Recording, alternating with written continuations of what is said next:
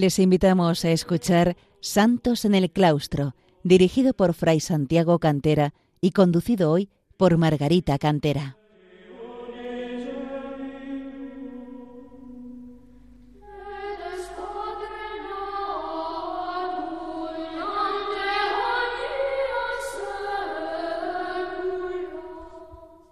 Queridos oyentes de Radio María, bienvenidos a este programa Santos en el Claustro, en el que intentamos acercar a los hombres de nuestro tiempo el ejemplo de tantos monjes y monjas que a lo largo de los siglos han alcanzado la perfección cristiana, la santidad, en su vida retirada de oración y sacrificio en el claustro de los monasterios. Les habla Margarita Cantera. El 10 de mayo de 1998 fueron beatificadas por San Juan Pablo II siete mártires salesas españolas que presentaron ante Dios sus vidas consagradas en la oración de la virginidad y que supieron dar el supremo testimonio del amor por medio del martirio. Pudieron haber salvado la vida, pero optaron por mantener la vida comunitaria, la oración comunitaria, en un semisótano de la calle González Longoria, próximo al monasterio, preparándose para el holocausto como dijo Monseñor Montero, entonces arzobispo de Mérida Badajoz, en la presentación de su biografía. El martirio, no lo olvidemos, es un don, un don misterioso pero no caprichoso. ¿A quién lo regala el Padre? Pues las más de las veces a aquellos que ya eran santos antes de derramar su sangre. La Orden de la Visitación de Santa María fue fundada en el siglo XVII por San Francisco de Sales y Santa Juana de Chantal. Se caracteriza por, por la estricta clausura y vida contemplativa. La vida de la monja saslesa o visitandina se caracteriza asimismo por la veneración a este misterio mariano, la visitación, de servicio oculto y humilde, que marca los rasgos que deben cultivar sus monjas. Humildad de corazón, sencillez, vida interior y servicio continuo a la salvación de las almas. Y junto a ello, la esencial devoción al misterio de la cruz y al Sagrado Corazón. No olvidemos que a esta orden pertenecía Santa Margarita María de la Coque. Nuestras mártires vivieron su consagración religiosa en el primer monasterio de la Visitación en Madrid, fundado en 1749 en la actual Plaza de las Salesas, edificio del que fueron expulsadas las monjas por las leyes desamortizadoras de Mendizábal en el siglo XIX. Su actual emplazamiento en la calle de Santa Engracia, donde vivieron las mártires, es fundación de 1883. Son siete las historias personales que confluyen en nuestro relato, siete monjas de procedencias geográficas y sociales distintas, dos andaluzas, una navarra, una gallega y tres vascas. Unas procedían del medio urbano y otras del medio rural, unas de familias acomodadas y otras de origen muy sencillo, pero todas tenían en común el haber nacido en familias profundamente religiosas y numerosas. Nuestras beatas son las hermanas María Gabriela, Josefa María, María Ángela, María Inés, María Engracia, María Cecilia y Teresa María.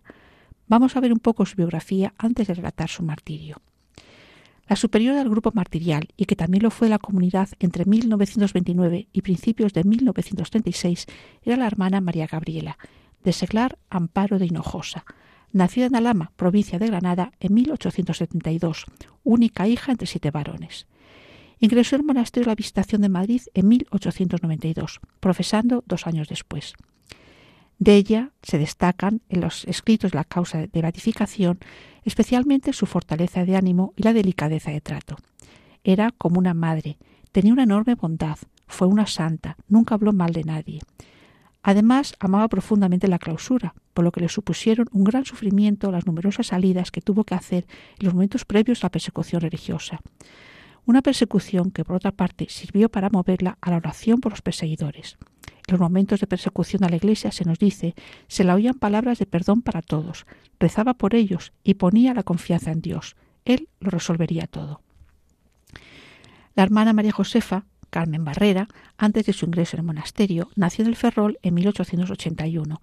Siendo hija de un oficial de la Marina de Guerra, pronto se, trasladó la familia a Cádiz y posteriormente a Málaga, donde conoció y colaboró con el obispo San Manuel González. Ingresó al monasterio en 1918, haciendo los votos solemnes en 1923. Fue definida como de carácter dulce y tranquilo, y sobre todo como una gran contemplativa que pasaba muchas horas en la iglesia ya antes de ser monja. Durante muchos años ejerció el oficio de enfermera, destacando por su atención delicadísima a todos, olvidándose de su propio descanso. En una ocasión dijo a su superiora que no tenía madera de mártir. Sin embargo, demostró lo contrario, pues cuando unos amigos la quisieron rescatar en un primer interrogatorio, ella se lo impidió para que no le retrasaran el subir a la casa del padre. La hermana María Ángela, Martina Olaizola de Seglar, Había nacido en un caserío de la guipuzcoana Azpeitia en 1893. Ingresó en el monasterio de la Visitación en 1918 como hermana tornera y en 1934 hizo la profesión perpetua. Joven de intachable conducta y muy inclinada a las cosas de piedad y devoción, se nos dice, era trabajadora y servicial, amaba profundamente el silencio y el recogimiento. Cuando uno de sus sobrinos la invitó a salir del monasterio ante las amenazas de persecución, contestó que su puesto estaba allí y que después se cumpliese la voluntad de Dios. También guipuzcoana la hermana tornera María Gracia, Josefa Joaquina Lecuona de Seglar, nacida en 1897 en un caserío de Oyarzum. Trabajó en el servicio doméstico en diversas casas. Siendo de complexión débil, la alimentación un tanto deficiente y el exceso de trabajo la debilitaron para el resto de sus vidas, de sus días. Con 27 años ingresó en el Monasterio de la Visitación de Madrid, haciendo su oración en 1924 y emitiendo los votos perpetuos diez años más tarde. Tenía un carácter alegre y decidido, al tiempo que prudente. Era abnegada e entregada al trabajo. Y una bonita definición de la vocación como gracia que nos dice no se recibe una vez y se acabó, sino que con esta estamos recibiendo otras muchas, que son continuas, y sólo después de la muerte llegaremos a comprender su valor. Inés Zudaire nació en 1900 en Echevarri, en Navarra. Ingresó al monasterio en 1919 e hizo los votos solemnes en 1923. Ella mantuvo su nombre de seglar, la hermana María Inés. Padeció mucho de un oído con infecciones frecuentes que la producían episodios de fiebre alta. La definieron sus compañeras en el proceso de beatificación como buenísima, ordenada, muy limpia, cumplidora de su deber, muy exacta en todo lo suyo.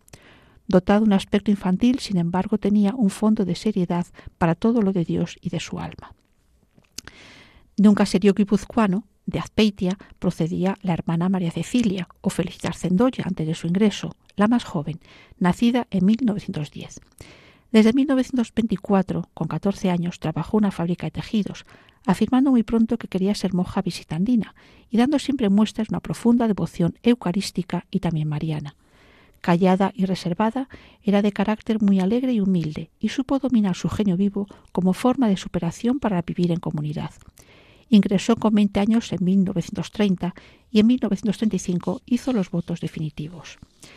Por último, la hermana Teresa María, Laura Cabestani de Seglar, nació en Puerto Real, provincia de Cádiz, en 1888. El día de su primera comunión pidió al Señor no cometer jamás un pecado venial. Ingresó al monasterio madrileño a la Visitación en 1914 con 26 años de edad. En 1919 hizo los votos solemnes. El sumario de la causa se la define como de enorme bondad, un alma de Dios. Tenía la mirada y todo su aspecto de bondad. Tenía afán de perfección en todo, especialmente las cosas del día a día. Señalaba la necesidad de entregarse la confianza en Dios, especialmente en los momentos difíciles. Cuando se camina de noche no hay más camino a seguir que este la confianza y santo abandono, como decía, considerando estas pruebas como los grandes despojos por los que Dios nuestro Señor va haciendo pasar al alma, son la gracia de las gracias. Pues en esos momentos y por esos medios Dios va haciendo su obra santificadora. ¿Qué importa que nos falte todo si tenemos a Dios? concluía. Y así escribía a una de sus hermanas. El alma se siente sola, abandonada, pero entre tanto Dios está haciendo en ella su obra divina. Ella no ve, no sabe, no entiende nada, pero Dios nuestro Señor, como una madre amorosísima, la va llevando por esas tinieblas entre sus brazos y el alma no tiene más que confiar, aún más, abandonarse por completo, amando más que nunca, como se abandona al niño pequeño en los brazos de su madre. Anunciando la persecución en la que fueron asesinadas estas siete beatas salesas, el 11 de mayo de 1931, ante la ola de incendios y destrucción de monasterios, iglesias y otros edificios religiosos, y ante la insistencia de familiares y amigos, la superiora a la comunidad formada entonces por 83 monjas, la hermana María Gabriela, dispuso que vistieran el traje de seglar que tenían preparado ante la previsión de una situación semejante y fueron abandonando el monasterio en pequeños grupos, acompañadas y custodiadas por los amigos y familiares, para alojarse temporalmente en los pisos de personas que se habían ofrecido generosamente. José Luis Gutiérrez, en la biografía de las mártires, insiste en el dolor que para una monja de clausura supone el abandono de su casa, una pena que adquiere niveles de intensidad desconocida para quienes vivimos el mundo. El convento tiene algo y mucho de paraíso anticipado. Abandonarlo es como morir un poco. El 15 de mayo volvieron al convento siete religiosas para evitar que por estar monasterio deshabitado pudiera ser incautado por las autoridades republicanas. Finalmente, el 21 de mayo, siguiendo las indicaciones del obispado, la comunidad regresó definitivamente al monasterio. De todas formas, y conscientes de que la persecución seguía latente, latente, se decidió buscar un lugar fuera de Madrid, de acogida temporal y segura para las monjas. Se pensó en un primer momento en Bélgica, ante la falta de garantías que se veía en España, y por el ofrecimiento que hicieron varios monasterios de visitandinas de esa nación y de Francia. Finalmente se, decidió el traslado a Oronoz, en el Navarro Valle del Baztán, ante el generoso ofrecimiento de don, de don Modesto Liquiniano que hizo de su casa. Un pequeño grupo de siete monjas fueron al monasterio de la propia orden en San Sebastián, y otro grupo de ocho monjas quedó en el de Madrid con la superiora al frente, la hermana María Gabriela. Ante una aparente mejora de la situación política, el 23 de marzo de 1932, la comunidad se reunió de nuevo en el monasterio de la calle Santa Engracia. Ya en 1936 la situación de seguridad permanente y el ambiente de persecución, cada vez menos latente y más visible, llevó a que el 15 de junio el grueso de la comunidad marchara a Oronoz, quedando en Madrid nuestro grupo de las siete salesas mártires, presididas por la hermana María Gabriela, que hizo las veces de superiora, aunque realmente ya no lo era de unos meses antes. Y en el convento permanecieron hasta el 13 de julio, aunque tenían ya preparado un piso de refugio en un semisótano en la cercana calle González Longoria número 4. A partir de entonces dormían en el piso que pasaban pero pasaban el día en el monasterio intentando lo posible mantener la vida de comunidad. Se trasladaron definitivamente a este piso el 18 de julio ante las alarmantes noticias de asalto y violencia contra los lugares religiosos. Poco antes había escrito una de ellas. Aquí todo sigue igual y sin ninguna esperanza de mejorar si miramos hacia la tierra. Pero Dios está sobre todo.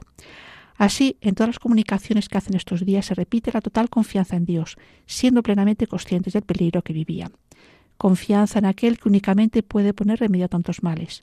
Dios sobre todo. No sabemos lo que pasará, lo que sabemos que no pasará nada más que lo que Dios quiera, y así descansamos en su paternal providencia, esperando que no nos faltará lo necesario. Hacemos un momentito una breve pausa musical.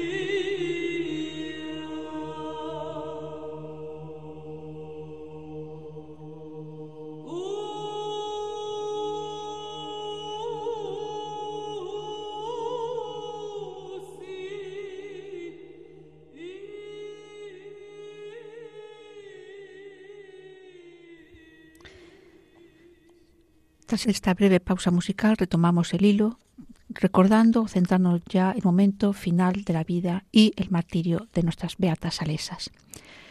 Durante cuatro meses, esta casa de la calle González Longoria fue lugar de santificación y de preparación para el martirio que nuestras beatas preveían, e intentando mantener lo posible la vida y observancia conventual. Los primeros días les fue posible oír la misa porque un sacerdote pudo acudir allí, pero pronto tuvieron que conformarse con recibir la comunión con las formas allí depositadas o llevadas por alguna persona que se atrevía a actuar como San Tarsicio, llevando el Señor a las nuevas catacumbas. A mediados de agosto sufrieron el primer registro al ser denunciadas como monjas por una de las personas que trabajaba en una vivienda del edificio. En los sucesivos se producirían otros tres, uno de la policía y otros dos por anarquistas de la FAI. En uno de ellos obligaron a la hermana Teresa María a ir a declarar a la comisaría de Cuatro Caminos, ofreciéndose a acompañarla la hermana Josefa María, estando detenidas durante 24 horas. Pese al peligro que suponía, decidieron seguir juntas y con firme voluntad de sufrir el martirio si Dios así lo permitía. Y dicen, si por derramar nuestra sangre se ha de salvar España, pedimos al Señor que sea cuanto antes. Incluso la hermana Inés, que estaba sufriendo uno de sus procesos de fuerte fiebre, se negó a ser llevada al hospital por el portero, que tanto las protegió y ayudó. Incluso, en un momento determinado, tuvieron que echarle cariñosamente al portero de su casa ante el temor de un nuevo registro, que podía tener funestas consecuencias para él. Usted, le dicen, es el que debe irse, que se está exponiendo por nuestra causa. Usted tiene hijos y debe guardarse para ellos. Nosotras estamos contentas de irnos al cielo. Finalmente, la noche del 17 al 18 de noviembre permanecieron velando en oración ante el martirio inminente. A las cinco de la tarde del 18 llegó una patrulla a la FAI en dos coches para comprobar que las monjas seguían allí y estaban solas. Tras marcharse a la portera le dijeron las monjas Qué alegría. Estamos esperando de un momento a otro que en el nombre del Señor vengan a por nosotras. Qué hermosura. Vamos a alcanzar la palma del martirio. Unas palabras que reflejan la sublime entrega de estas salesas, que veían en sus asesinos no a quienes las detenían para la muerte, sino al Señor misericordioso, al esposo que venía para concederles la inapreciable palma del martirio. Hacia las siete de la tarde de ese mismo día, 18 de noviembre, llegaron nueve milicianos de la FAI en dos coches, haciendo efectiva su detención. Las siete monjas subieron a uno de los coches, santiguándose en ese momento en medio de las blasfemias e insultos de los milicianos y de algunas personas que se concentraban para disfrutar de la escena. La hermana Inés iba cubierta con una manta por hallarse con altísima fiebre. Los porteros avisaron a dos familiares de las monjas, pero por más que intentaron, y con el riesgo y dificultades de moverse por Madrid esas fechas, donde los asesinatos estaban a la orden del día, no olvidemos que es el mes de las grandes y continuadas matanzas en Paracuello el Jarama, nada supieron de lo que ocurrió a las Salesas hasta días después, en que, registrando las fotos de los cadáveres encontrados los descampados donde solían consumarse los asesinatos, encontraron las fotos de seis de ellas, faltando la de la hermana Cecilia. Los comentarios triunfales de la persona que les había denunciado acerca de la muerte que según ellas habían merecido avalaban el hecho. Prestaba la incógnita sobre el paradero de la hermana Cecilia. Y solo se conocieron detalles de la muerte de las Salesas y del martirio prolongado de la hermana Cecilia durante cinco días por testimonios que llegaron de manera providencial ya acabada la guerra, a mediados de 1939, completado el relato del paso de la hermana Cecilia por la Checa Imperial, la cárcel Portier y su fusilamiento en las tapias del cementerio de Vallecas. Esta larga ausencia de noticias, de certeza sobre su suerte y también del propio destino de las otras beatas fue un motivo también de especial sufrimiento para sus familiares y las otras monjas alesas de los testimonios que ayudaron a desvelar estas, la trayectoria de las beatas y el martirio final de la, eh, hermana, de la hermana Cecilia, tenemos el testimonio de María Teresa Álvarez Osorio, que hizo conocer su coincidencia con la hermana Cecilia, la checa imperial, cita en la calle Hermosilla, esquina a la de Velázquez. Contaba cómo estando ella allí detenida con su hermana y unas y otras mujeres, el día 19 de noviembre de 1936, hacia las nueve de la mañana, los milicianos llevaron a su pequeña celda a una muchacha joven que sin decir nada se metió en un rincón y se quedó acurrucada, temblorosa y llorando. María Teresa se acercó a ella para acompañarla lo posible y enseguida le dijo Soy monjita. Cuando se fue calmando contó a su compañera el desenlace de los hechos. Estábamos siete religiosas en un piso aquí en Madrid. Somos salesas. Vinieron a por nosotras y nos llevaron a un sitio oscuro donde había barrotes. Era como un solar, pero no sé dónde porque no conozco Madrid. Con esa declaración se pudo confirmar que las monjas fueron directamente trasladadas desde su domicilio, la calle Gonzalo Longoria, al lugar de la ejecución conocido como Altos del Hipódromo, unos solares de la calle López de Hoyos, frente a la terminación de Velázquez. Este era un lugar de las afueras del Madrid entonces, uno de los destinos habituales de los tristemente famosos paseos. Allí las obligaron a bajar del coche y cogidas de la mano recibieron los disparos, cayendo mortalmente heridas seis de ellas, mientras que la hermana Cecilia no fue herida, y al ver desplomarse a sus compañeras se impresionó terriblemente y echó a correr sin saber hacia dónde. La hermana Cecilia, inconsciente realmente de lo que hacía, corrió mucho tiempo sin parar, sin saber ni en qué dirección hacía ni a dónde iba. La cogieron finalmente dos milicianos, que como ella decía no eran malos, pues al decirles que era monja la llevaron a un cuartel y le dio una tila para tranquilizarla, preguntándole si tenía alguien en Madrid a cuya casa pudiera ir, pues para ellos era, muy comprometedor tenerla allí. Esto nos indica el clima de terror que había en Madrid. E incluso uno de ellos la ofreció llevársela a su casa con su mujer. Pero la hermana Cecilia no lo quiso aceptar y finalmente la condujeron a la checa de Hermosilla, registrándola con su nombre de seglar Felicitas Cendoya. El día 21 los milicianos sacaron del calabozo a todas las mujeres allí detenidas, a excepción de nuestra beata, aunque ella pidió acompañarlas pensando que las iban a fusilar. Algunas de aquellas mujeres fueron efectivamente asesinadas y otras fueron puestas en libertad, como, la mencionada Teresa Álvarez Osorio, quien dijo que la hermana Cecilia estaba continuamente rezando, agarrada al crucifijo que llevaba debajo del jersey. Sabemos que posteriormente fue trasladada a la cárcel por Lier, en la calle Juan Bravo, esquina con Conde de Peñalver, uno de los lugares más temibles de aquellos momentos. Solo unos meses más tarde, también en 1939 o más bien en 1940, y por el testimonio de la viuda y hermana de uno de los compañeros de martillo la hermana Cecilia, que reconoció la cruz que llevaba y que quedó doblada por el impacto de las balas que la mataron, se supo que fue fusilada en las tapias del cementerio de Vallecas la madrugada del 23 de noviembre. Finalmente, la hermana Cecilia había alcanzado el martirio, pero prolongado por cinco días de Via Crucis. En 1940 se empezó la restauración del monasterio totalmente derruido, el martirio de las cosas sagradas que acompañó al martirio de sangre. Una de las escenas más tristes para las monjas que volvieron fue contemplar cómo habían profanado la cripta, el lugar de entierro de las monjas de la comunidad. Habían abierto todas las sepulturas y dejaron huesos dispersos por el suelo. En junio de 1940 se procedió al traslado al monasterio de los restos de cuatro de las mártires desde el cementerio del Este, las que en ese momento pudieron ser identificadas sin ninguna duda. Las hermanas María Gabriela, Teresa María, María Inés y María Engracia, y allí se conservan sus restos en la actualidad para la veneración pública. Poco después, el 13 de septiembre, la comunidad exiliada de Noronoz pudo regresar a Madrid. Finalmente, los restos de las otras tres mártires, las hermanas Josefa María, María Ángeles y María Cecilia, fueron trasladados en 1961 los de las dos primeras y en 1959 los de la hermana Cecilia a la Basílica del Valle de los Caídos, templo de la, Reconciliación Nacional, y fueron depositados en la capilla del sepulcro.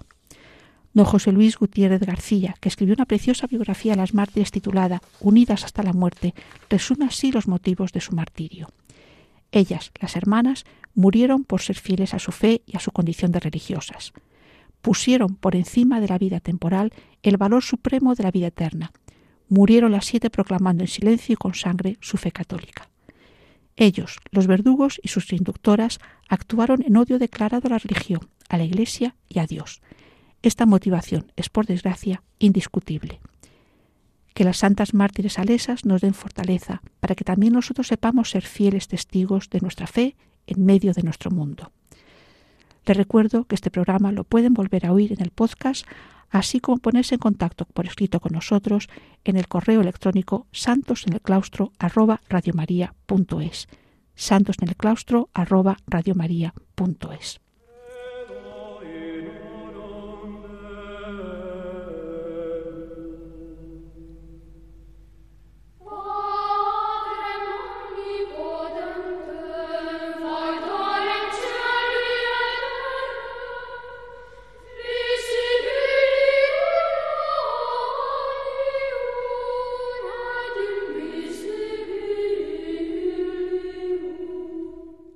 Escuchado en Radio María Santos en el Claustro, dirigido por Fray Santiago Cantera y conducido hoy por Margarita Cantera.